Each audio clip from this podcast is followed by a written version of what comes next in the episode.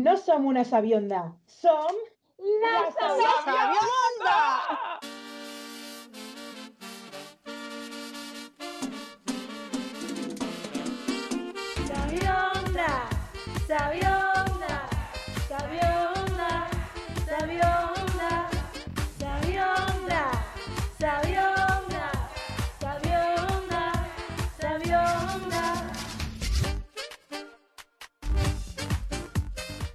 Benvinguts al dinar d'empresa de la Sabionda! Acompanyada per tota la criu d'aquest programa, mm, una criu meravellosa, un equip que és d'un somni, de veritat. Uh, bueno, primer, molt bona tarda a la meva companya de pis, estimada amiga Elisabet Cruz, Hola. Estic adoptant una mica el paper de Cruella de Vil.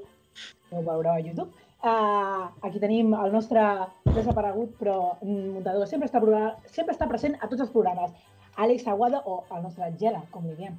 Hola, encantat. Creo que no le gusta demasiado estar ahí, Mm, ¿eh? Por eso es montador. Eh, Exacto. Molt bona tarda, Aida Fita. Hola, bona tarda. Ay, qué maca. Ella porta un, un, un sombrerito de estos de Papá Noel, mm, preciosa. No os lo perdáis en redes. Eh, també tenim el nostre estimat amic des del seu planeta, Zaganyes. Bona tarda, què tal a tothom? Hi ha la quarta copeta de dia, per això callo, perquè no la vull liar, també t'ho dic. Està bevent una mica sol en aquest dinar, però bueno, mm, ja pagarà ell les ampolles de vi. No Eh, pateixis. molt bona tarda, Aleix Sales. Molt bona tarda. A la vostra salut, això. Apa, un altre, vinga. Marta Gómez, com estem? Molt bona tarda, és la nit, eh? Però bueno, molt bona tarda. Jo muy bien en mi casa. Home, estem, són les 3 de la tarda a Radio El Prat. Mentalmente. Y es de noche a todas horas, ¿qué más da? No distinguimos. Será de noche en China, pero aquí todavía... Ah, no, en al- Esto, esto eh, confirma mi lema. Es de noche en algún lado del mundo, igual que es la hora del vermut en alguna parte del mundo. Siempre. Eh? O sea, da Ah, igual a qué hora te lo tomes, porque siempre es la hora del vermut en algún lugar. Ara toca presentar al nostre estimat Marc Andreu que porta una, una capa com si fos el nostre Manolo García, vamos. Perquè Ramon- acabin ja aquest any de merda. Ramon García. Ramón García. Manolo García. Mare meva. Que otras, que madre mía, menudo dinar hem tingut d'aquí. Per això no estem a la ràdio, també et dic, eh? Per això cadascú des de casa seva. No, no ens sabem controlar. Estem controlant tot a la, dins de les mesures mm, permeses. I, per últim, i no menys important, Ángel Garrido. Hola. De la Puerta del Sol está él. Aquí ya estem canviant d'any, eh? Es la- Es la sorpresa, es la sorpresa, ¿no? Que teníamos que este año es Ángel Garrido mismo quien dará las uvas en el año nuevo. Puesto de, Bueno, em parte per la meitat, no? El Marc Andreu de la capa, jo tinc el fons. Sí. Molt bé. A una Doncs, tecla... Avui portem un programa uh, superimportant i superespecial perquè estem aquí de sobremesa, de xinxano, aquí parlant, no sé què, i us portem cadascú un fun fact, una cosa curiosa del món que heu de saber sobre el Nadal, perquè, bueno, aquí som tots uns sabiosos també una mica, no? O sigui, sabem alguna cosa curiosa del món. I començaré jo perquè sóc la presentadora i perquè, mira, així m'ho trec de sobre ja i podeu parlar vosaltres. Uh, jo us explicaré un fun fact pues molt bàsic, però bueno, per començar una mica i com dirigeixo jo, pues el que em dóna la gana. Eh, l'origen del tió de Nadal. Uou! No el cagar tió, que està molt malament dit, que ho ha dit molta gent, clar, pues cagar tió, pues no, és tió, és tió, ¿vale? Jo soc Ara, ara hi ha tions i tiones, eh? Ah, sí? Bueno, vinga, va, pues tions i tiones. I un mini-tions. Això de tions i tiones a mi sembla una gilipollesa, també t'ho diré, però bueno, res, és igual. Se de És com de dir troncs i tronques, no? Mira, filla, un, un soco. Val. Jo només informo de les novetats. No, a mi la novetat aquesta, mira, me pilla lluny. Qui és el cunyat dels dos de la taula del, del dinar? Qui és el cunyat? Espero ser-ho jo, sisplau. Va begut igual que el cuñat, o sigui, està en el personaje perfecto. Voy a empezar ya, si me dejáis cuñados y cuñadas. Vinga, va. Vinga, Nadal és la festivitat cristiana del naixement de Jesús que correspon al 25 de desembre. De les esglésies cristianes, la catòlica, la protestant i algunes de les esglésies ortodoxes autocèfales, com ara la grega, la romanesa i la búlgara, celebren Nadal el 25. El tiró de Nadal és un dels elements de la mitologia catalana i aragonesa i una tradició molt arrelada a Catalunya, Aragó, Occitània i Andorra.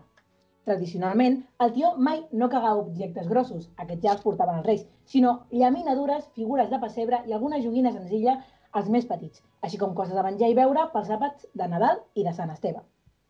El seu origen prové de la tradició pagana per celebrar el canvi d'estació i consistia en rendir homenatge a una natura que s'adormia amb el solstici d'hivern, portant-la dins de casa i venerant-la de tal per tal d'assegurar que la seva fertilitat no quedaria malmesa passat el fred hivern. Cremaven el tronc a la llar per escalfar-se i escampaven les cendres perquè creien que tenia propietats protectores. Es va estendre pels segles XVIII i XIX. Es va anar perdent una mica amb el temps fins que el 1960 va retornar quan li van pintar una cara i li van ficar una barretina catalana. És a dir, el 1960, allà en plan, a mi me la suda, yo aquí con la identidad catalana, catalán. por supuesto, si es de aquí, pues jolín, que lo parezca. Però em, em flipa que fos com dins de, de la dictadura, bueno, la dicta blanda, un poc, però bueno, que es como que estaban allí defendiendo la identidad catalana. Me mola, me, flipa. Que volviera en 1960, out of nowhere. Me gusta. Eh, no explicaré la leyenda de San Quintín de Mediona, que es un poco mm, como más eh, mágica y tal, mm, porque no nos da tiempo básicamente, porque aparte es un peliculote que flipas, no sé qué mm, llevaba a esa gente cuando lo escribieron, però bueno. I la veritat és que no cal, perquè vull que m'expliqueu els vostres fan facts full de Nadal. Vull, mm, vull uh, uh, mm, embrutar-me, embrutar-me, no sé per què dic això, però bueno, eh, quiero impregnarme de vuestro espíritu. ¡Espíritu navideño! Estoy a, estoy a tope. Es que yo en la sobremesa soy así, soy una persona... mm, Eh, per exemple, Aida Fita, què ens portes tu? Mira, jo us porto una tradició que es fa a Sèrbia, que em sembla increïble, i jo crec que és um, als inicis dels bon, del bondage, aquesta tradició. Perquè, sí, perquè és que cada dos domingos antes del 25 de diciembre, els nens, o sigui, els fills, uh, lliguen els seus pares, a, a les seves mares, perdó, primer a les mares, a les mares Ai. d'una cadira i els hi canten cançons nadalenques i per demanar-los demanar-los els regals. I fins que les mares no els hi donen els regals, Exigiendo, nens ¿no? no les lliguen. Però Exigiendo. és que, Dios mío. sí, però és que el diumenge següent ho fan amb els pares. Sigui, ho fan el mateix, primer les mares i després els pares. I són els primers nens de, del món en rebre els regals de Nadal. Però ho fan com a tortura? És una tortura, no entenc? Home, si et canten Sí, y ya estás, y ya estás mm, atrapado, es una tortura. Ima- Imagínate que viene Leticia Sabater a cantarte sus canciones y tú estás atado a una silla. Eso, No, sisplau. eso es un nivel de tortura que, que ojo, ¿eh? Ojo, ojo con los serbios. Ahí podríamos traer algún día Leticia de, de. Ara la llamo, ara la llamo. sí. Po- Podríem instaurar aquesta, aquesta tradició, però en comptes de cantar Nadales que escoltin la sabion de la gent, no? Una mica. Obligar-los a escoltar. El meu Però pare seria una tortura, llavors. No, no, no, exacte. Però, bueno, però una mica són com els pares que, Ai, que van a veure les Nadales. Ai, no? aquests escorpins, que fills de puta, de veritat. Estúpid. A mi, en, a mi em genera un dubte, això. Si la mare està lligada, com pot fer entrega dels regals? Bueno, perquè els hi diuen estan amagats. Porque dice, basta, ya está, lo haré, lo haré. Y entonces se lo da, la libera para que se lo dé. Que se entiende. Hay una comunicación ahí de decir, "Mm, lo voy a hacer, no te preocupes, déjame ya, por favor. Bueno, aquí va després. Alex, et toca tu, vas tu, què me tienes que Em contar? toca a mi ja. Sí. Bueno, m'agafo una mica del meu postre, perquè la cosa va de menjar una mica. Anem al Japó, Però vidilla. perquè al Japó, a veure, mm, sembla que no, però es celebra el Nadal d'una forma molt especial. Uh, tot i que la població no és, no arriba ni a un 1% que s'identifica com a cristiana. Aleshores, què fan? Doncs eh, des de l'any 1974, els japonesos, per celebrar el Nadal, mengen uh, menjar del Kentucky Fried Chicken. Concretament. ¿Pero por qué? ¿Por qué el. Kentucky? ¿Por qué el Kentucky y no el Foster's Hollywood? O, o, o el Perquè el. Kentucky A veure, la primera botiga de Kentucky es va obrir l'any 1970 a Nagoya i ara actualment hi ha 1.165 uh, establiments Kentucky al Japó. És el tercer país del món amb més, després dels Estats Units i la Xina. I aleshores, per què? Doncs hi ha dues raons. D'una banda, perquè es veu que volien uh, apropar els, uh, els possibles americans que visquessin al Japó doncs, que poguessin menjar pollastre per Nadal. I aleshores, doncs... Pero tantos ah, americanos hay como para hacerlo tradición. no, però... Però bé, uh, era això. I l'altra l'altra versió A és... tope, claro que sí, venga, a comer pollo. L'altra és que ja és, òbviament, la capitalista, que és que el, els japonesos, com, com, la, com la majoria dels asiàtics, estan obsessionats amb Occident i el que, voli, el, el, que, el que els va vendre Kentucky era que els americans celebraven el Nadal doncs, d'aquesta manera, si fa no fa, menjant pollastre fre- fregit del Kentucky. I tenen això com un lloc elegant on anar a, a passar el, el Nadal. Allí. però bé, és una bogeria perquè hi ha establiments en què has de reservar doncs, fins a dos mesos d'antelació. O sigui, tu imagina't, Uau. Kentucky reservant i hi ha unes cues enormes sempre davant dels establiments per agafar-se doncs, el típic bol, eh, bol nadal, de, nadalenc que porta això, el pollastre i un pastís i no recordo què més, però hi ha, una, hi ha unes quantes fotos que he tret que, bé, que eh, poden il·lustrar-ho bastant bé. Me quedo muerta. I, Fuerte. I bàsicament és això, que els japonesos els veuràs al Kentucky el dia 25. Però hi ha gent que fins i tot hi ha gent que fins i tot es posa a fer cua per recollir el pollastre el dia 23, o sigui que... Mare meva. Sí, hi ha gent que ja està fent cua. Uy, como las fans de los conciertos del fenómeno fan. Exacte. Com Aquí a les Espanya també passa, Aleix, aquí a Espanya també passa, els japonesos estan fent cua el dia 23 als Kentuckys. S'ha trasladado ja. Perquè potser els japonesos d'aquí s'han adonat que el Nadal al Kentucky és una mica estafa, però... Es mengen 12 coixetes de pollastre, no?, per cap d'any, per celebrar les campanades. Horrible. Ja, ja, ja. Uau. Joder. Bueno, va. Mm, next, a veure què tenim també de Ferran Massaganyes. Què passa? Deixa la copa de vi un moment i parla una mica. Home. Eh, Aquesta copeta de vi és la millor companyia que puc tenir. Escolta, jo avui us volia parlar de les puntècies aquestes, o puncèties, o pumpúcies aquestes. Saps aquestes plantes vermelles que s'us moren a tots, que no teniu ni puta idea com es cuiden? Aquestes? Que en diuen flor de Pasqua, flor de Nadal, No són de Nadala? plàstic. Nadala, Nadala. Bueno, són de plàstic, és una cutre, filla meva, però si vols eh, celebrar el Nadal, que se't mori un arbre de Nadal, que se't mori un bitxo, que se't mori una cosa, doncs la compres de veritat i la mates a casa teva, que és el que s'ha de fer, que és la tradició. bueno, escolta, això va passar, va passar, un, va venir un pistis una vegada, no?, que es diu Joel Roberts Poinsett, una mica, i de cop es veu que aquest home pues, era un, un d'aquests dels Estats Units que van pel món una mica pues, el que fan la gent dels Estats Units anant pel món pues, obrir Kentucky Fried Chicken. Estic parlant de l'any 1880 no sé quants. Bueno, què passa? Que aquest home pues, va anar a Mèxic i es veu que aquestes plantes a Mèxic, ja, ja em perdonaràs, però allà neixen com males herbes una mica, saps? O sigui, tu les mates a casa teva perquè no saps ni si les has de ficar dintre o a fora, a prop de la calefacció lluny, i a Mèxic surten a les rotondes una mica. Bueno, doncs ell les va veure allà i va dir, ai, mira això que mono, saps? Això vermellet, així com en Santa Claus, no sé si existia en Santa Claus aquella època o no, però bueno. El que passa que va agafar aquest senyor i se les van portar als Estats Units i les va començar com a regalar a la gent. Però clar, no sabia com es deien i ell va dir, bueno, doncs no sé com es diuen, doncs jo em dic Poinsett, doncs es dirà Poinsetta, no sé, una cosa, una cosa una mica així.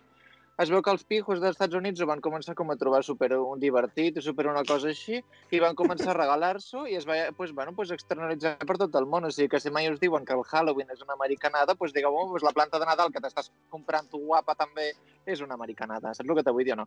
Bueno, i també te diré que una vegada es veu que la gent es pensava que això era una cosa tòxica, no? que, que s'ho menjava, s'ho va menjar un nen que tenia dos anys una vegada, això és veritat, eh, el que us estic dient ara, s'ho va menjar un nen que tenia dos anys, o no sé què li va passar, i es veu que es va morir. Bueno, doncs mira, filla meva, em sap molt de greu. Es veu que la gent va començar a pensar que era tòxic, una mica com l'oli de cols aquí a Espanya, i bueno, que va haver-hi com una mica un descens de la productivitat, no passa res. Us podeu menjar les poncèties si voleu, que no us morireu pas, igual us ve diarrea, però filla, també us vindrà diarrea dels calamars de la sirena que us fotreu. O sigui que, bueno, això seria tot. Una abraçadeta, un besito. Mare meva, pero una, una cosa. A ver, es que es lo típico, claro, es como, no sé, que si te comes, eh, no sé, el pote de, de crema de las manos, pues también te vas a intoxicar, pero no por eso no, no puedes. Es que no lo entiendo. La peña que está, que es como, ay, la planta es tóxica porque está mort. El nen, pues, és que no s'ha de menjar la puta planta, és per decorar, no ho entenc. Bueno, és vermella, devia pensar que tenia gust de maduixa, una cosa d'aquestes, jo què sé, filla. Pero a ver, eh, vivimos en un mundo en el que en el bote de los desodorantes te dice no ingerir. A ver, si tú ya estás pensando en ingerir un bote de desodorante, no estás bien. Hay algo que Ui, falla ahí. meva. Però tu no has anat mai a una escola pública amb els accés? Tu no, no, no us heu drogat mai accés? vosaltres? No, Ah, filla, clar, petita. Ferran, tu tens una... Tu, tens, tu, tens, tu et compres Nadales o no? No, jo no me les compro. Jo Però ja en tens no a casa? Jo vaig aconseguir que una durés dos Nadals, imagina't el que et dic. Però no, no, jo no compro. Miracle. Tinc, tinc un arbre de Nadal, però a més és un, no és un abeto, és, un, que és com un, com en diuen això, un, un arbusto. Arbusto. Perquè volia preguntar si algú d'aquí té alguna Nadal a casa per fer l'experiment ara mateix i menjar, que, el- que es mengi. Ara m'agrada. Ara aquest Jo- m'agrada. Jo, jo en tinc, jo en tinc, però no me la Sí? pienso comer. Marta, conya. només, només la punteta de la... de la- No, Que que, tinc que a més, que a més, a no és meva. Que entra bé, això, eh? Un postre, bo. Que no, que no, que tiene que llegar a 2021, por favor. Exacto, y que además la planta no es mía, está en el comedor y no es mía. Y no me voy a levantar ahora si me ven que voy a coger una hoja y que vengo masticando, no sé. Y- Echan A lo mejor te, casa. eso, eh, iba a decir, a lo mejor te echan de casa. o igual esta fiesta termina de una manera un poco trágica. Ojalá Ai. te mueres, pero de, de frío en la calle, cuando te... Exactamente, cuando me echen. Bueno, el fi, que si voleu matar algú per, per als Nadals aquests que teniu, que voleu matar algú que no s'ha mort de coronavirus, doncs foteu una mica de, de ponsètia d'aquesta al menú, i apa, ja està, filla, i resol el tema, i aquí que parezca un accidente, apa. Buenas Vale. ideas, tot. Buenas ideas, sí, sí, esto, bueno, un dinar que està sortint aquí. Tu què, te, què tens, Marta, per nosaltres? A veure. Pues yo os traigo mm, lo de todas las secciones de todos los programas, cosas curiosas del mundo. Es que hoy habéis, eh, habéis querido hacer un programa que es mi sección.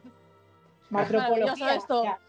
Me que encanta. Bueno, pues yo os traigo la quema del diablo en Guatemala, que por lo visto es una tradición del siglo XVII, eh, que la gente creía que quemar una efigie del, del maligno, eh, sus hogares se limpiaban de los malos espíritus. Yo también lo creo, la verdad, lo digo. Ya sabéis que soy un poco bruja.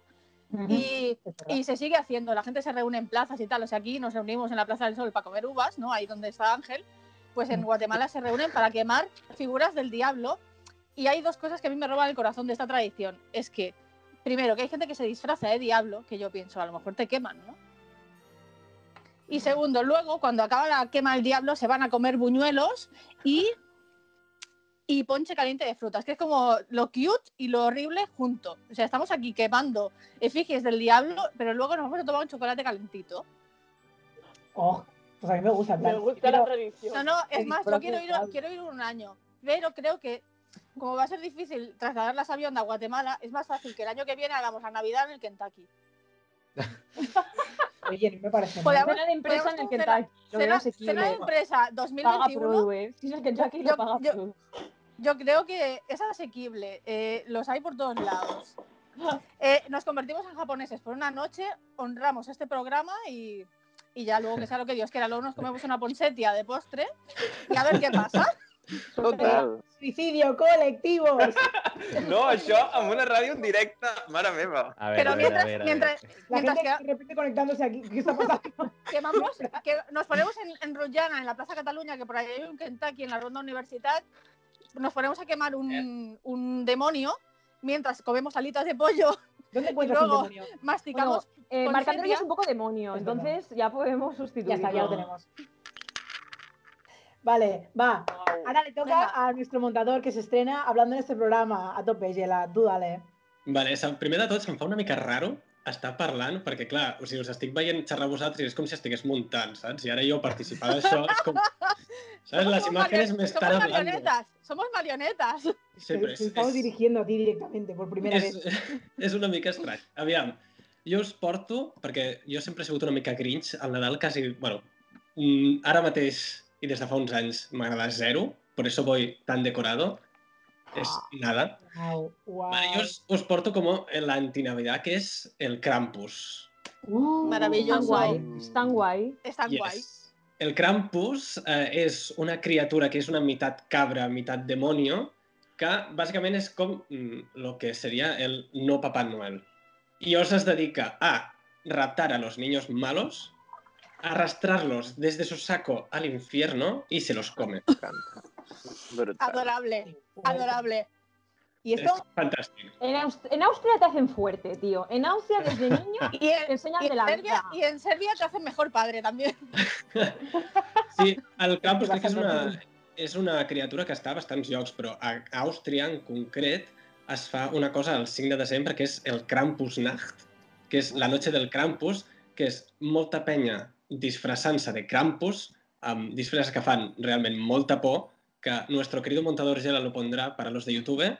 Uh, I és això, gent vestida amb màscares i fer un desfile. I bàsicament són mm, 400 persones més o menys vestides de Krampus, pues desfilando eh, y llevándose mal con el público, en plan, azotando la peña, robándoles cosas y todo.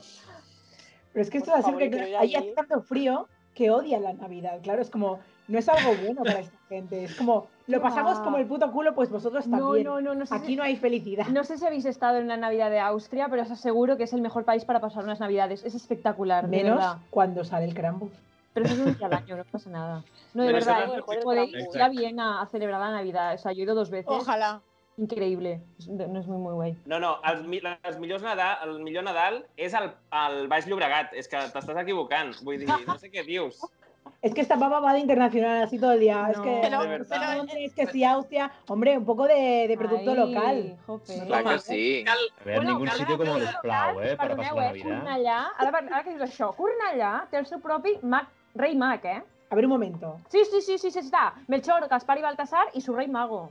El És el era... Martinet, El de Ah, Cornellà. Hòstia. No, el McLaren. Madre mía. No, a ver, és Esparreguera. Lo tiene controladísimo, Alex. ¿Cómo no sabes estas cosas? Es una enciclopedia, es increíble. Bueno, Home, perquè a l'anterior programa en vam parlar. És veritat, és veritat, a la meva secció vam parlar l'altre es verdad. Bueno, yo estoy borrado, Ah, pero el Mac Lari a la passió d'Esparreguera, el millor Esparreguera. crossover. Marc Andreu, escorpí nostre, estimat eh, Ramon García, del Baix Llobregat. Sí, jo vinc a corroborar, a corroborar, a portar la contrària, volia dir, perquè Santa, Santa Claus no és tan bona persona, vale? vinc a fer una mica de Carles Costa, ai, Carles Costa no es diu, Carles Porta, i posarem, posarem ¿Ves? llum a la foscor, es que cosas perquè és, mo- és molt fosc el, el Pare Noel, vale? Um, no, sabia, no sé si sabeu que ja a Chile se'l se coneix com a viejito pascuero. Me encanta, viejito. Perquè ve de l'illa de Pasqua o cosa, o què? Ho busques a Wikipedia com es, hem fet tots amb les seccions, vale? Vull dir, no, ara mateix Mare no ho de sé. Has de un aquesta envenenado. no pots fer la teva feina. No, perquè jo vinc a explicar el Pare Noel, o sigui, altres noms es diu Santa Claus, Sant Nicolau, um, Pare Noel i tot això. Però deixant de banda l'actual mite, no?, que és una mica el, l'Amancio Ortega del Nadal, perquè explota els, a les seves fàbriques, um, vull anar una mica al seu passat. Està basat en Nicolàs de Bari, que va néixer a prop de l'any 280 a, a Mira, una ciutat del districte d'Alícia on està Turquia ara mateix. Val? Vull dir, no és del Pol Nord, com diuen. Ui, No, El què ha passat? el Qui, qui, se, qui se li ha... Ah, qui, qui té No. sopar? Mi estufa. Se me ha apagado la estufa. Es que está, la tenía programada dos horas siempre y no me había dado cuenta que tocaba ya. Perdón. Segueix. Bé, segueixo explicant que Nicolàs de Bari um, era fill d'una família acomodada val? i els seus pares el feien triar, em fa molta gràcia quan Wikipedia explica que els seus pares um, el feien triar entre que seguís els passos de comerciant o que la seva mare volia que, que fos sacerdot. El pare una cosa, la mare l'altra, i Wikipedia ho diu aquesta frase després. La pesta va solucionar el seu dilema en emportar-se els teus dos pares. O sigui, no va haver d'escollir perquè es va quedar orfe el nostre amic. Um, Ai, Oh, qué, qué bonito, quina història Qué més bonica. Però Ja per què, per, por per, què regal, per què només regala um, coses als nens, no? Aquest, aquest um, sant, que al final el van fer sant dels miracles que feia, doncs um, la seva relació amb els nens va néixer um, una de- d'una història que van com acotxillar a, a diversos nens durant aquella època, sí, sí, sí, i Meravellós. ell va resar per ells i va obtenir la seva curació immediata de tots aquests nens, val? Però és més, segons Wikipedia diu, Nicolàs tenia especial inclinació pels nens. No, no, no, ja sé per on te va. No, no, Marc Andreu. Amb qui està basat el Pare Noel era una mica a la paraula que comença per P, val? Um, però per què Perfecte. donar regals? Anem, anem, a seguir, anem a seguir escarbant una mica, perquè um, ja s'explica que un empobrit um, home, un home molt pobre, que tenia tres filles i no les podia, no les podia casar, doncs amb aquestes tres noies, noies no tenien el seu dot per, per, perquè estaven solteres, no? Així, quan el Nicolàs aquest es va assabentar um, i van tenir edat per casar, els hi va donar a cadascuna d'elles una, una, una bossa plena de monedes d'or. Ah. Um, I com ho va fer? Doncs entrava per la finestra i, mentre elles dormien i els, ja majors d'edat i els hi posava la bossa d'or dins dels mitjons de cada nena amb unes noies que tenen una edat ja no molt d'infants. Vull dir que a part... És Edward Cullen? Exacte, exacte. Aquí hi ha una, una part molt fosca que és que és pederasta, que ho podem dir, no passa res. El Pare Noel està basat en un personatge mm, que abusava de nen segur. Sí, Que quitaré el sombrero, ¿vale? A part, però és, és del Pol Nord, us explico perquè amb tot això que ve amb rens i que Siciliano. viu a la neu, si en principi és Turquia, no passaria, però és que a la fi, de, al, cap a finals del segle XIX, es va crear com un anunci, tots coneixem la història del, de Coca-Cola, no? Aquesta Sí, de, que- Però no, abans i tot, hi havia una companyia que es deia Lomen Company, val? que va fer que la tradició, que el Pare Noel um, fos del Pol Nord i es popularitzés. Com ho va fer? Perquè va fer un, un anunci amb, amb rens de Nadal que, que portaven el Pare Noel fins al Pol Nord. Per què? Perquè l'Omen Company era una empresa de frigorífics i també de mataderos, concretament de carn i de cuir de rens. Oh, o sigui, sí, mataven els rens i venien la seva carn. Per això és. Sí, sí, nois, em sap greu arruïnar-vos el Nadal, però és que el, Sant, el Santa Joder, Claus no és tan bo. Pero No, no. Pero leyendas. Madre mía, no, no, tomando no. la vida ahora mismo, ¿eh? O Està sea, documentat. I res, vull acabar um, Venga, explicant cárgatelo todo. Venga. Eh? No, no, que, Però- que, que això, que Santa Claus al final s'ha convertit en una icona comercial, no? Vull dir, i, i ens alegrem aquí, perquè a mi m'agrada el capitalisme, i ho diem des d'aquí, collons, no, però um, um, hi ha països concrets com Alemanya, Àustria i República Txeca que ja s'han creat campanyes contra el Pare Noel per reivindicar el nen Jesús com a, com a veritable protagonista de les feines, de, de les festes. Perdona, Que en mi, traiga a ca- Jesús los regalos. perdona, perdona. En mi casa no venía Santa Claus. En mi casa venía el niño Jesús y era el niño Jesús el que te traía regalos. Bíblia asqueada. El niño mágico. En mi casa no venía Santa Claus. Y como el niño volador. en forma de bebé o en forma ya de señor no lo sé, no lo sé. En mi casa mi- yo me despertaba por las mañanas y había una carta que decía, de parte del niño Jesús, que os habéis portado muy bien, vuestros Niño. regalos. Pues niño Una Jesús, placenta. en su cumpleaños te da el regalo él a ti. De lo generoso que es, fíjate, ¿eh? Bueno, ya que fuese el Jesús mayor, tío, Ya, yo que con la sí cruz. imaginaba, yo habría regalos. Només, només et vull dir, um, gent de la Sabionda, que crec que des d'aquí, aquest programa, que ens escolta tanta gent, des de Ràdio El Prat en directe ara mateix, tu que ens estàs escoltant, Escolta gent. sí, sí, per això és el que estic dient.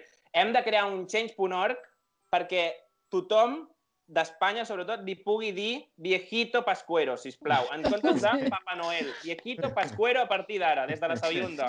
Sisplau. Voto a favor, sí, sí. Jo també t'ho firmo ja, em A sembla. tope, a tope, con viejito Gràcies. pascuero. Vale, eh, vale, següent persona. Mm, a veure a qui li toca. Ángel, te toca, Anda, que tiene pa nosotros. bueno, yo os parlaré de una tradición de, de Galícia, ¿vale? La- una especie de Santa Claus que tienen por allí, que es diu el apalpador, ¿vale? El apalpador, Tampoco que es un señor... Ahora, ahora, ahora viene la gracia del nombre. Es un señor eh, así rudo, grande, con boina. Eh, uy, quitarme la... Ay, los aderezos estos que tengo. Eh, con boina, con camisa, que vive apartado en las montañas haciendo carbón y que cada 31 de diciembre baja a los pueblos a, ojo, palpar las barrigas de los niños pequeños. Yo. M'encanta. ¿Por qué? un momento, un momento, un momento, un momento, un momento, un momento. No, no, no, yo creo que está un nivel por debajo del, del- del señor Pascuero. o sea, él simplemente se dedica a tocar barrigas y, y calibrar si ese año ese niño ha comido bien o ha comido mal. En base a eso, le deja una cantidad de castañas en su, en su bolsa, en su habitación. Y ese señor se dedica a pasear la noche del 31 y en algunos sitios la noche del 24, pues palpando barriguitas por ahí. Total. La cosa está en que luego ah, hay otro pueblo en, en Écija, eh, Sevilla, donde ah, hay una figura similar que se llama el tientapanzas. Cada vez menos útil. Vale. Va por las casas tentando, eh, tocando Los las panzas. Uau. suerte, bueno, por suerte, eh, han cambiado. El señor Apalpado, pues ya no deja solo castañas, también deja regalos y, hombre, mm, bueno, no hace nada malo como el señorito este, el pascuero, la verdad. Eso quiero creer yo. Però, Àngel, una pregunta. O sigui, um, et porta més o menys castanyes depenent de com de gran tens la panxa o com va la cosa? No, he podido, no, no, no lo he podido investigar a fondo. Es una que me he tomado. A mí me gusta pensar que y es un, es un perito técnico el, el tipo. Es, él, ve la barriga dice, vale, aquí, aquí ha habido tanta densidad de hambre. Este, pues le hará falta tanta... y es una persona justa, es una persona que, que, que, que tiene una vara de medir, no, no va regalando castañas así por así. Una persona que, bueno, es pragmática, no va eh, dando regalos como cualquiera. Y eso es el arte de medir panzas, la verdad. Ahí, no sé, Espero que es posin gel hidroalcohòlic, eh, aquest any, abans de, de tocar la panxa d'un desconegut. Van a ir parciendo a los niños, pobrecillos. Bueno, y ahora queda a la nuestra estimada Elizabeth, ¿qué, qué ens has portat tu? Pues yo vaig una mica en el rollo de Marcandreu, porque voy a hablar de la tradición de Papá Noel, pero en los Países Bajos, ¿vale? Eh, bueno, en Holanda. Dice, ver. Según la leyenda, el legendario San Nicolás vive en España y viaja, y viaja cada año en barco al puerto de los Países Bajos, ¿vale? Este Papá Noel llega zarpando en su barco con sus cuatro pajes reales que se llaman Pedrito Negro. porque es esto es verdad, esto es verdad. Y se celebra el 5 de diciembre. ¿Qué hace el Santa Claus, que se llama Stinkerklaas en nederlandés?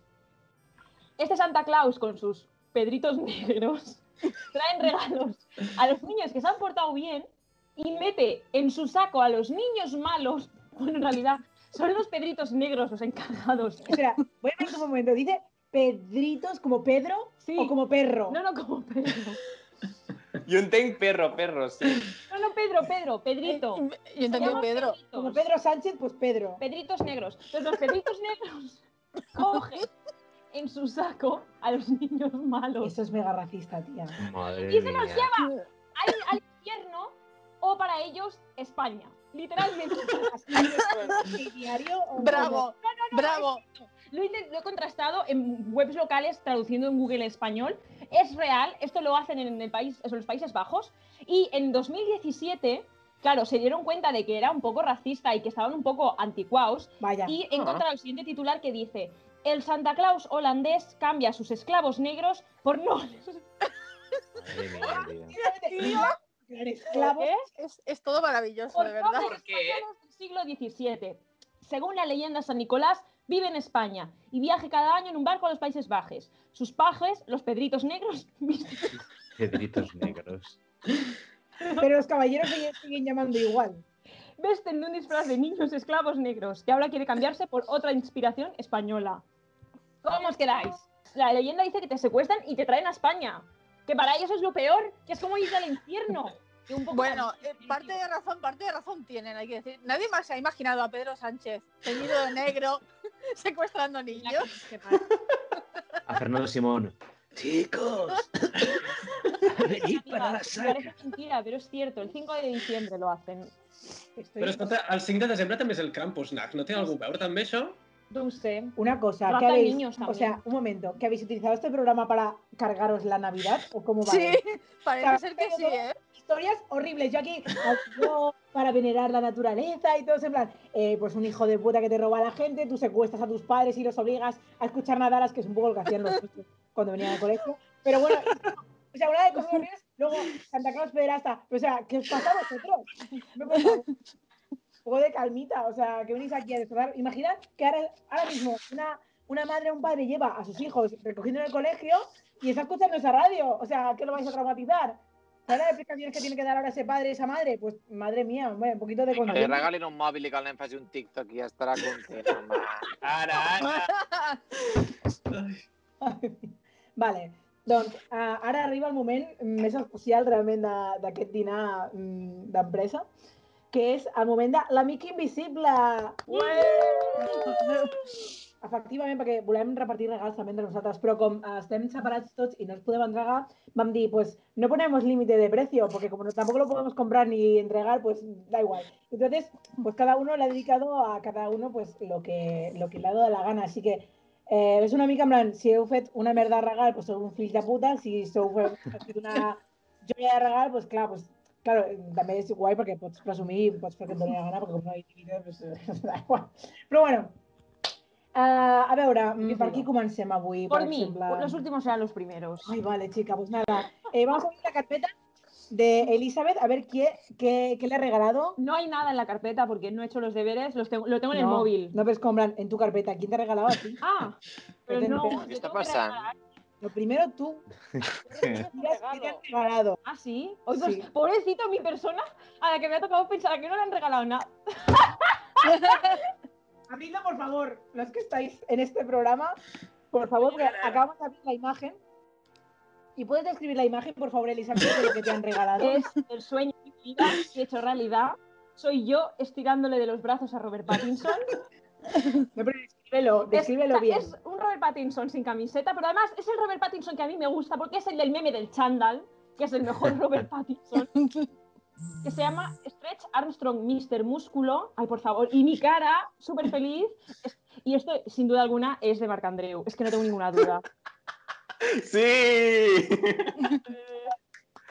Por supuesto, esos montajes de Photoshop es que solo son él. Es No, que però va- també Eh. perquè, també era perquè és esculturals, la teva secció, i és en plan, Oh, està que ben Jo, pues m'agrada molt. O sigui, moltes gràcies, Marc Andreu. Em fa molta il·lu. Vale, perquè Jo- no o el sea, rebràs en física, ja t'ho dic No, ara. la- però aquesta foto me la, me la, la rebré, no? Almenys.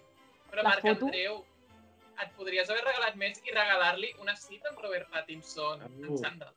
No, perquè coses impossibles tampoc. Ja sabem com és, que és un fill de puta, ell. Vull dir, no vull que... No vull que estigui... Oh, Eh, oh, menos mal que esto es virtual, porque llega a ser en persona y acabamos a hostias hoy, ¿eh? Entre los Grinch Madre mía. y este Como queriendo que matar a Robert de- Pattinson. A hòsties. Vale, pues eh, ara toca tu, llavors. Anem a veure què, què li han regalat al Marc Andreu. Ai, quin, quins nervis, eh? És el meu primer regal en tot el 2020, ja us ho dic ara. Ai, pobre. Quina, quina vida més trista, Marc. Sí, sí, la veritat és que ningú m'estima. Pues sí. Aquí, M'han regalat, ho descric, eh? Sí, El. Baix Llobregat Starter Pack, perquè ho aprengui, vale? I primer hi ha un vinilo d'estopa, no importa l'edat o el poble, estopa és el denominador comú de tota aquesta comarca, sí? Efectivament. Eh, No em sé cap cançó d'estopa, que fort, eh? Vull dir, ara anava a cantar Molt malament, zapatilles, Andreu. però zapatilles... Però tu no vas no, eh? tenir infància, tu no vas tenir el Zapatilles, primer diu liceu. aquest noi, què li passa? I llavors hi ha una pegatina pota blava Seràs un baix llobre, llobretenc més si l'enganxes al teu vehicle o a la teva T casual. Faré aquesta segona opció. No entenc res això de per què és una gallina. Um, És un Perquè- pot blava. A veure, nosaltres al El Prat pollastre del Prat, no? tenim un pollastre que té les potes blaves literalment, no és nada com simbòlico, és realment que té les potes blaves. És així. I és un I us el pollastre que... mengeu per Hans Thanksgiving Day. Eh, no, pero bueno, o sigui, es como una cosa que es ven molt, sobre todo al Nadal, pues como, hoy el pollo este especial, que es como más, tiene un sabor diferente. Es muy caro, mm, también os lo digo, pero bueno, pues mira, es una curiosidad que tenemos. Tenemos un pollo nosotros. Vaig Aquí. super perdut, eh, Rocío? No sé de qui, t'ho juro que no sé de qui és, però diré, Vaja, aposto per l'Àngel. Vaya, Molt bé. efectivament. Hi ha una segona part, hi ha una segona pàgina. sí, també, heu de baixar, eh, filla? Ah, ha de baixar? Però- Ah, vale. doncs baixo ràpid, baixo ràpid. Ah, no em costa a mi això. Qué maravilla. Dale, dale, Marc. Pastor per un dia, toma, coneix Sant Fort des d'un altre punt de vista, mm, per només un euro. I després també un carnet del PSC, que per millorar les teves relacions polítiques al 99 del Baix Llobregat. Que bé, podràs accedir a llocs com abans no podies, perquè tot és PSC, no? Forever sempre. Jo visc a l'Hospitalet i estic a tope amb la Marina avui últimament. De veritat t'ho dic. L'Hospitalet no és Baix el tema, el Llobregat. tema aquest del, Ja del, sé, del però pastor, el, això no, potser no, no, no, no ho estaran veient, però eh, això del, dels pastors és un, és un plan original de atrapalo.com. O sigui, un dia em va arribar una newsletter i, i em deia això, ser pastor por un dia en Sant Boi de Llobregat. La gent de I, por un euro, i por un euro, por un euro podies No, no, acompanyar un pastor. Però no per un euro, des de un euro, que quan et diuen això vol dir que costa 50. Por, por los gastos de gestión. que, hay que avisar al pastor y eso cuesta. Vale, pues ahora a ver, eh, ¿qué te han regalado a ti, Ángel? gràcies. Ara sortirà el culpable, no? Ho ha fet? ¿Qué es esto? ¿Qué es esto? De repente, vale, ¿qué? What the fuck? Ha salido un regalo, ha salido un regalo. Es, es taxi, o sea, es una colección de ratas muertas, momificadas. Pero son preciosas, las ratas son Ah, preciosas, ¿eh? O sea, están muertas. Es una amenaza de muerte. las ratas son preciosas. O sea, hay una colección de, de- de ratas muertas, tío, pero en posiciones súper graciosas. Una que es punk, rockera, otra que está leyendo un cuento, otra que es ratatouille directamente, otra que podría ser, eh, no sé, la, la de la tor- la de las tortugas ninja, otra que es juez Stuart Little, eh, també. también. Ostras, hay un Joker. Rastafari. hay- Es Rastafari, tío. Un Y el, y el Rastafari. puto Joker, Joker. tío. Madre se rata está enca- bromista, eh, la del Joker, ojo. Madre mía.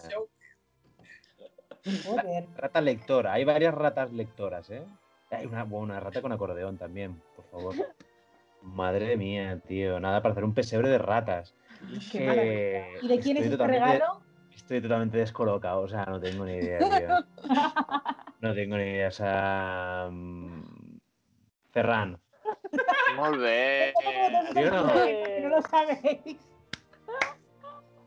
Qué maravilla. Com que t'agraden les historietes, no les pel·lícules, i tens molt de temps lliure, doncs mira, doncs ara pots aprendre a dissecar rates, i a part doncs, hi ha rates de les pel·lícules. Hi ha una de, del pallasso aquest que fa por, hi ha l'altra d'aquest pallasso que fa, que fa por, hi ha molts pallassos.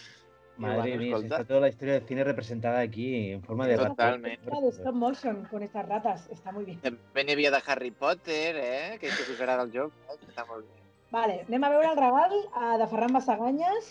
A veure, Ferran, què has trobat tu? Un moment, perquè eh, s'ha vist ara que la, la tecnologia, eh? que eh, jo pensava que arrastrando, un moment, eh? Que Ara, radiofònic que es que queda tot això. mágico, A veure, no funciona este chico. Jo tinc, a veure, un moment, eh? Curs Maruja Zorrilla. Ui, això que... Oh. Es un curso-. Cursos de tarot, numerología, quiromancia, que es lectura de manos, com si ja no ho sapiguéssim, y más, tanto presenciales como a distancia en niveles de iniciación y avanzados. I a més hi ha com un, un número de cuenta aquí dalt, eh? Molt bé. I això, bueno, pues és un curs de no, ben complet del tarot, de numerologia, eh? bueno, ja ho diu el seu nom, quiromancia, quin era Pitàgores, vida i legado, oh. posa més baix, los números, eh? bueno, mira, les matemàtiques realment a mi no se'm donen bé. Llavors, jo vaig baixant i Sí, també baixa, posa, baixa, abre baixa, tus canales, quiromancia, leer las manos, lloc on retirar-lo, illa del Pacífic. Ah, ja. exacte. Mira, mira el que t'ha regalat. Ah, perdó, és que, és que a mi s'encarrega tan ràpid. Saddleback, Key Bahamas, escolta.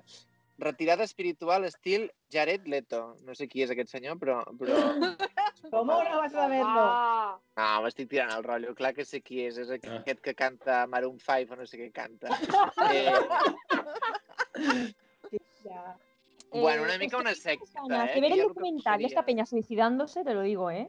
Explica'ns una mica, Ferran, aquesta gent. què és aquesta... Ya verás, ya, bueno, ya te digo yo que sí. Qüestió de tiempo. Què és aquesta illa que t'han regalat un retiro espiritual con Jared Leto? Explica'ns. Bàsicament és una illa, una secta, no? Diguéssim, tothom va vestit de blanc així com del natura, una mica, eh? I, bueno, pues estan aquí com ballant. És un festival de música, a mi m'agraden els festivals. Que adoració a Jared Leto. Horrible, Pues esto. està molt bé, em sembla molt bé. Vale, doncs ara tu, Ferran... No. Ferran. Ha d'endevinar qui ho ha No. fet. Ah, és? eh, és? he d'endevinar qui ho ha fet. Sí. Hòstia, doncs pues em, em, em deixes mort i a més ara veu tret la pista aquella que hi havia abans aquí. A veure, jo diria que és algú que pensa que no tinc gaire noció, però ja- sabem que no és en Marc Andreu, per eliminació, perquè clar, que m'hagin de ficar en mi fer cursos, doncs filla. I també perquè Jo ja ho ha diré- algú, però bueno.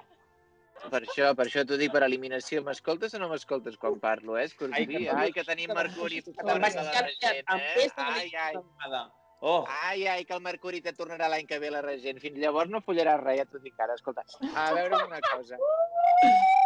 Uau. Jo No dic que ha estat... Jo dic que ha estat la Marta. Mira, em tiro de peus a la galleda. Doncs no. No. Doncs pues mira, vaya merda. L'únic que ha de fer d'evident i l'únic que no ho encerta. Vaya mierda de vidente, chico. A la puta merda, és que ja em trobaré. No, coma, no, no comáis poncetías, que ha dicho que lo podemos comer y mira. Doncs A no. veure, Ferran, amb, amb Raó t'havia de regalar els cursos amb Maruja Zorrilla, perquè si no se'n sap.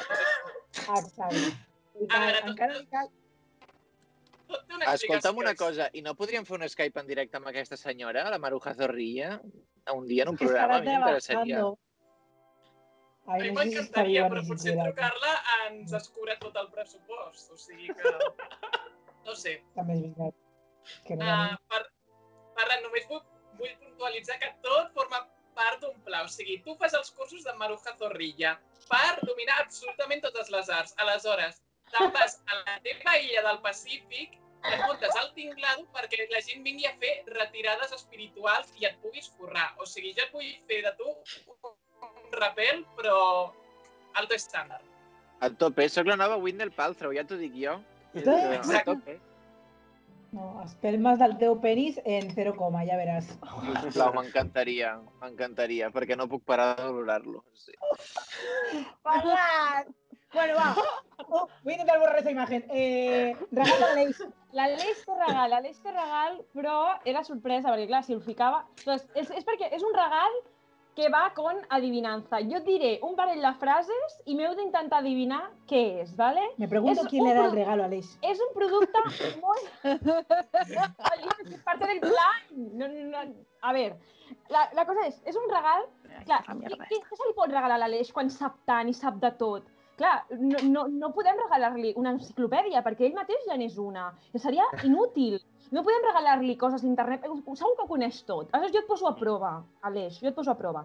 I, di, i la primera frase és Combina con diferentes cosas, ahora tu vida está más excitante.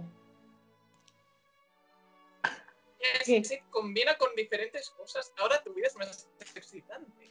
Sí, la primera frase. Ya de, de difícil a más fácil, ¿vale? Para que no sea tan rápido. ¿Pero qué tiene que decir? Y tiene que intentar adivinar qué, qué producto es, qué le estoy regalando. Joder, es, un, es un producto muy importante que, que saps tant. Ara podríem pensar d'internet? moltes coses. Tu que saps fan de cultura. Vale, següent, següent. Caigo, ¿eh? Ahora. Entre más, entre más lo haces, más fino. És, és del, del producte, de, de la venda del producte, el descriuen així. Entre más lo haces, más fino. Una compresa. Un dildo. Uy, uy, uy, uy, uy. Con un dedo cualquiera lo hace. Uy, que esperando. Això No sé qual és com eh? descriuen el producte, eh? Això és, com, això és com ho descriuen a l'anunci. Con un dedo cualquiera lo hace. Y la última pregunta, o sea, la última frase es, mira mi huevo. Ah, yo sé, yo sé lo que es, no me acuerdo cómo ¿Cuál se es, llamaba, no? pero, pero conozco ese anuncio. Pero- Pensa, pensa, No Alex. sé, estic perdudíssim, eh? Pues Què el està passant? el review pel grup, el, el pel grup de WhatsApp. No, no, como lo chico. Pero espérate, cortamos Es el producto de Ah, ja. más famoso que fet nunca en internet. És història d'internet. Me, me, em sembla molt Em que ningú el conegui, tio. Snapchat és, és És tipiquíssim. història d'internet. O sigui, és Sí. el millor regal per l'Aleix. Ell, que sap tant d'història d'internet, li regalem el producte històric més important. Tío, pensaba que lo conoceríais más. Tan, qué mal. O sea, ¿no vivís en Twitter Pues vosotros? ¿Qué ¿eh? cojones? La Centennial. ¿En qué mundo? Perdona, no guapa. coneixia, però... No el coneixia, però he de dir que estic molt content. Estic molt content perquè a mi m'agraden molt els productes i sobretot els anuncis de la teletienda, així que molt encertat. Jo només dic que si algú ho adivina per la sabionda abans de que ho diguem, que, alguns, ho- sí, que algú diga, jo l'adiviné a la primera, jo regalo un Slapshot a qui lo adivine. Ho pot dir qualsevol, això. Ja. ¿Cómo sabes que lo, lo adivinó la primera? ¿Qué manera de hacer un concurso de mierda? Esta chica, de verdad. O sea, deja de ver. Vale, ya, Per favor. Vale, vale. La, amb la, joder, la de la Elisabet. Qui li ha regalat a l'Elisabet? Anem a veure. El Marc Andreu, Hem tancat cercle. el Marc Andreu, si només quedeu dues persones. Tres, no? Han Tres. A l'Elisabet no. Marc Ah, és veritat, falteu, falta tres. No, falta la Marta, l'Aida i la Rocío. Vale. Ah, pues cuatro. Yo también falto. Sí, eso iba a decir, claro. Oli. Gela, tú primero. Vale, Venga, vamos a abrir, a ver qué hay. abriendo. Oh. Ah, com que has vist que ets una apassionat del manga, videojocs, etc, de proce... Espera, espera, espera, espera. De procedència nipona, he pensat que t'agradaria un viatge al Japó, la ciutat àrea que tu escollis. I per quan tornis a casa teva, ah, t'espera un quadre del Gabriel Garbou, eh, en concret Lift. No sé quin és, però ho buscaré. Però mola molt un viatge a Japó perquè ara no es pot sortir d'enlloc, així que ojalà, por favor. No, pero es un regalazo. Lo que pasa es que no sabré quién es. Uh, no. um, y pero diré. Diría Laida, sí. ¿No? Oh. Ah, a, a ver, quiero, quiero, hacer, quiero, quiero hacer un inciso. O sea, Ah. primero, mírate quién ha mirado tus stories de Instagram, porque el cuadro es el Gabriel Rainbow, o como se llame. Yo lo vi porque lo habías compartido tú. Dices, no Ah, sé pues cuál es, Sí, això lo habías fatal, eh? compartido tú. Pues comparto cosas que no sé qué son. Sí. Se olvida. Yo, que además- Además de antropóloga, soy stalker profesional, pensé, pues no conozco, es el único, me ha tocado, el único del equipo que no conozco en persona. Y ahora, ¿cómo hago yo esto? Dije, pues me voy a estudiar sus redes sociales, lo voy a espiar y, y de ahí ha salido todo. Stalker. Sí, me Ya- gustaría mucho un cuadro de este hombre, la verdad. Vale, el regal de la Marta. Perdó. Obrim, obrim. Vale. Oh, regal oh. es, debo decir que fue idea mía, que lo propuse, pero agradezco el detalle y me imagino que me lo ha hecho la misma persona a la que yo le he regalado. Que, y és un ordinador de última generació. I posa que és amb coses que no entenc com processador AMD, AMD Ryzen 3, 3 3100 y eh, tarjeta gráfica, bueno, un mundo de características que yo no, no voy a entender en la vida, aunque estudie para ello, i dices, eh, per poder donar un últim toc de perfecció a les seccions antropològiques de la Sabionda. Y para los que para los que nos oyen, nos ven, pero no están en nuestro grupo de WhatsApp, que sepáis que yo dije que si me tocaba Yela, le iba a regalar comprarme un equipo de sonido decente y un ordenador que tenga micro, que funcione ¿Qué bien. ha pasado? Y ha pasado, ha pasado esa magia de la Navidad. La magia, sí, sí, sí, exacto. La magia de la Navidad, la magia de la Sabionda y la magia de las manos inocentes, ¿verdad? Qué Bien. maravilla. Entonces, ahora tengo que volver a escoger, porque claro, como os habéis regalado entre vosotros, pues ya da igual. O sea, Oye, pero es que solo quedamos dos. Solo quedáis tú y claro. Solo, solo quedáis Claro. vosotros ¿Quién era dos y es evidente que os habéis regalado la una a la otra. es que- vale, pues venga, tú Aida primero. Yo primero, sí. vale. Sí. A ver. Es un pequeño principado Oh. frente a la costa inglesa que afirma ser el país más pequeño del mundo. La micronación, de hecho, es una plataforma antiaérea de la Segunda Guerra Mundial. Fue erigida por primera vez en 1942 y bautizada como HM Fort Row. Row. Sí, sí. Como, si bajáis, podréis ver las dos imágenes tristísimas de-. Esto Pero- y esto. Sí, pero lo guay es que si entráis a la página principal, por favor, Hay una tienda. Y en ellos, que me, me va tan lento esto, por favor. pues entráis. Eh, básicamente, lo que yo te voy a regalar, eh, Aida, en este eh, utópico amigo invisible, eh, es convertirte en una duquesa de un país. Títulos de la nobleza. Sí, sí. O sea, tú te puedes convertir aquí, tú pagas eh, pues unos 500 euros y eres duquesa de Silan. Oye, y hay cosas mucho más baratas pues que es muy guay. O sea, puedes hacer rollo- princesa? o sea, por, por 20 libras puedes mm, ser como dueño de una parte. Es muy fuerte esto, Guau. de verdad. La verdad es que sí. Es- Es como lo de poner tu nombre a una estrella. Sí, sí, sí. És... Duquesa por sorpresa. Exacte, és això. Però això és en sèrio? O sigui, això es pot fer de veritat? Sí, es real, es real. Sí, sí. es real. Compre Ok. el título de la nobleza. Pagas 30 pavos ets lord. ¿Cómo convertirse en Lord o Lady? Uau. Val 30 lliures. Es que, pim pam, y puede ser la diosa que es y a un sitio donde la van a apreciar como se merece esta mujer. Me encanta mi regalo. Bueno, pues nada, ahora mi regalo. ¿Quién habrá sido? Oh my God. A ver qué me ha regalado Aida Fita, a ver si me Oh. quiere. Ruta por. ¡Uh! Ruta por Tromso, Noruega. Ansata Arctic Surf. Un sabe- bueno, los nombres también. Bueno, Noruega, eh, Suecia, Finlandia, Laponia finlandesa, Islandia para ver auroras boreales. Uh, Que no las he visto en mi vida y estoy deseando algún día poder hacerlo. O sea que es regalazo, de verdad. El en Animal Crossing las vimos el otro día. Es verdad, Animal Crossing lo más saga que he estado. de verdad. Ai. Sí. Pero es que busqué hasta, o sea, que busqué los mejores sitios para ver auroras boreales y busqué los que se podía ir de ruta, porque claro, había unos que era como, bueno, pues este está en Canadá y es como, a ver, de Finlandia a Canadá pues, está un poco lejos. Y dije, va, No, no voy a hacer una ruta que, que pueda ser factible. Así que la podemos hacer. Qué maravilla. Ver Es factible. No, Canadá en Navidad. Ai, Sí, por favor. sí, sí, sí, sí. Jo conec Jo- gent que va anar expressament a veure aurores boreals i no en van veure ni una perquè estaven nubulats. Es lo puto peor que te puede pasar. Qué buena suerte, madre mía. Bueno, pues eh, hasta aquí eh, el dinar de, de Nadal de l'empresa de la Sabionda. Uh, és l'últim programa d'aquest La any. del 2020, Sabionda e Però tornem- Hijos SL. Però tornem al 2021. Eh, El Ferran no farà un, un, un horòscop del 2021 ara? El Ferran no ho vol Què, fer? què preveus pel 2021? Què passarà, Ferran? A veure, tu què penses? A veure, jo t'he de dir que els Aquari molt bé, els Àries una mica regular, els, els Escorpí també us anirà bastant bé, els Marc Andreu. Géminis, què te passa tu ara? Res, Que a, los, que a un Aries lo van a dejar. Esta chica, de verdad, es que mm, deja de compartir cosas personales, es que al final te van a pegar. Bueno, doncs els Àries molt bé, però els Àries molt bé amb els Taure, eh? també t'ho diré, perquè estaran al mateix regent. Bueno, ja ho, ja ho sabreu l'any que ve, això segueix, no l'any que ve o què? O ja s'ha acabat la No, no, no, això segueix fins al juny. Home, Ah, sí. filla. És el final, ja. Molt bé, Esto sigue, esto sigue. a tope, visca. A Però ha tope. estat l'últim programa perquè tenim vacances també nosaltres, perquè hem de descansar de tant saber i hem de llegir nous llibres per tenir més informació per donar-vos al 2021, ¿vale? Que es el año bueno, el bueno, de verdad. El 2020 no existe para nada. No passa A nada. tope. A tope. Eh, moltes gràcies per estar amb nosaltres. Esperem que ho passeu bé, que descanseu, que sigueu responsables al Nadal, de veritat, sigueu responsables, que així podem disfrutar realment de l'any que ve.